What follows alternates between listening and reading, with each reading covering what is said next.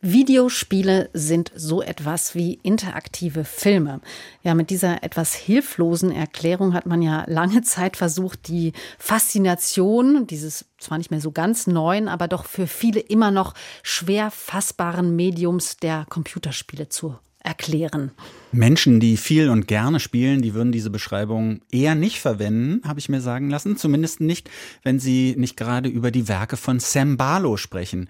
Denn die sind genau das. In Spielen wie Her Story oder Telling Lies, da müssen sich die Spielenden tatsächlich durch eine Sammlung von Filmschnipseln durcharbeiten, um herauszufinden, was die wahre Geschichte hinter den Aufnahmen ist. Ja, und während Her Story noch so ein relativ klassischer Kriminalfall war und es zum Beispiel bei Telling Lies dann um die Frage ging, wie viel wir eigentlich über uns selbst so in Videochats verraten, geht es jetzt in Barlos neuem Titel Immortality quasi um die Wurzeln des Handwerks selbst, um die Geschichte des Films nämlich. Markus Richter hat sich durch Immortality gespielt oder müsste man vielleicht doch sagen, er hat es sich angeschaut?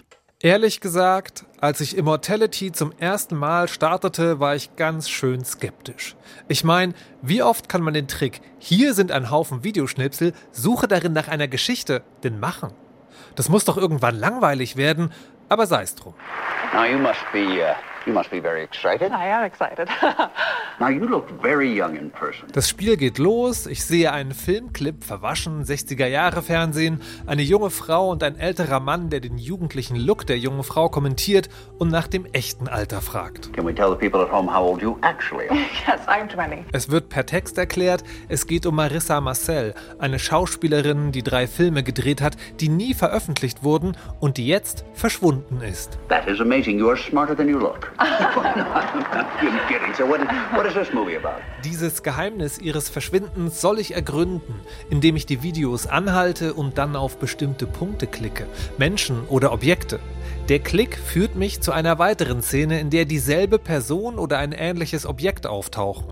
Der sexistische Spruch des Moderators führt beim ersten Bild dazu, dass ich zuerst sein Gesicht anklicke und lande bei einer weiteren Talkshow-Szene mit ihm und einem anderen Mann. Can you talk about what happened with your previous movie? There was an accident on set and an actor called Greenwood was unfortunately injured and im Spiel ist das erst der zweite Videoschnipsel, aber schon jetzt passieren in meinem Kopf mehrere Sachen auf einmal.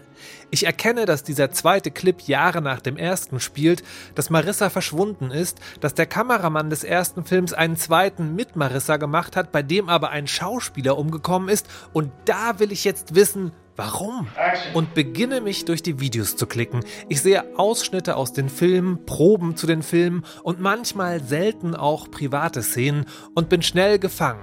Die anfängliche Skepsis verfliegt mit jedem weiteren Video und auch hier frage ich mich wieder, warum? Hear my truthful confession so I may be free of sin as I perish. Can you stop that? It's impossible. There we go. That's the passion I want to see. Keep going. Die Antwort ist überraschend simpel. Es ist das Schauspiel. Es sind diese Menschen, die ich voyeurhaft dabei beobachten kann, wie sie schauspielern, aber auch wie sie sind, wenn sie gerade nicht schauspielern. Aus diesen kleinen Momenten, wie hier zwischen Marissa und dem Regisseur, lässt sich viel mutmaßen und interpretieren, weil vor allem im Minenspiel und den emotionalen Zwischentönen noch viel versteckt ist. Und das ist, wie ich später im Interview mit Sam Barlow, dem Kopf hinter dem Spiel, erfahre, auch der Grund, warum er ausgerechnet diese Art von Spielen machen will. Weil er unzufrieden war mit dem schauspielerischen Potenzial durch Motion Capturing animierter Gesichter. And it was endlessly frustrating. Es war eine unfassbar frustrierende Erfahrung. Man hat diese großartigen Schauspielerinnen und die Aufnahmen von ihnen, die einen tief bewegen. Und dann schaut man es in der Spielgrafik an und es sieht schlechter aus. Und dann braucht es drei Monate, um die Gesichter richtig hinzubekommen. Genau diese Transformation vermeidet Barlow mit seinen Spielen und nutzt das so entstandene Potenzial, um sich auch schwierigen Themen zu widmen. I understand there are quite heavy love scenes in this picture. Is that something you find uncomfortable? I think the way I enjoy them.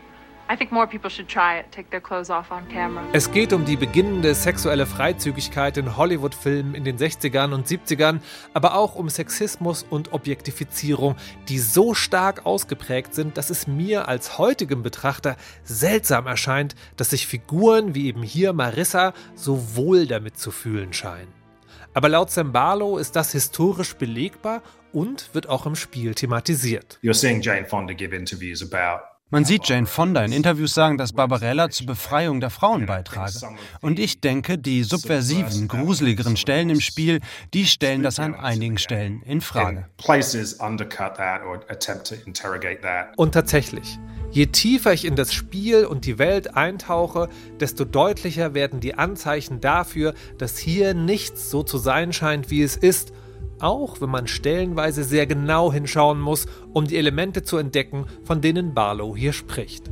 Überhaupt, nach einigen Stunden stellt sich eine gewisse Ermüdung beim Spielen ein. Zu groß ist die Menge des Materials, das durchsucht werden will. Ambrosio is thrusting into Matilda from behind, his hand on her neck. Das führt so weit, dass ich darüber sinniere, dass es zwar um Sex im Film geht, ich aber kaum sexuell explizite Szenen gesehen habe, aber im Nachhinein erfahre, dass es diese Szenen doch gibt und ich sie nur verpasst habe. Hier gebe ich auf. Nicht nur habe ich das offizielle Ende nicht erreicht, auch an Stellen, wo ich gefühlt schon alles gesehen hatte, fehlt mir anscheinend irgendwas und das ist mir zu viel. Aber interessanterweise für Simbalo okay.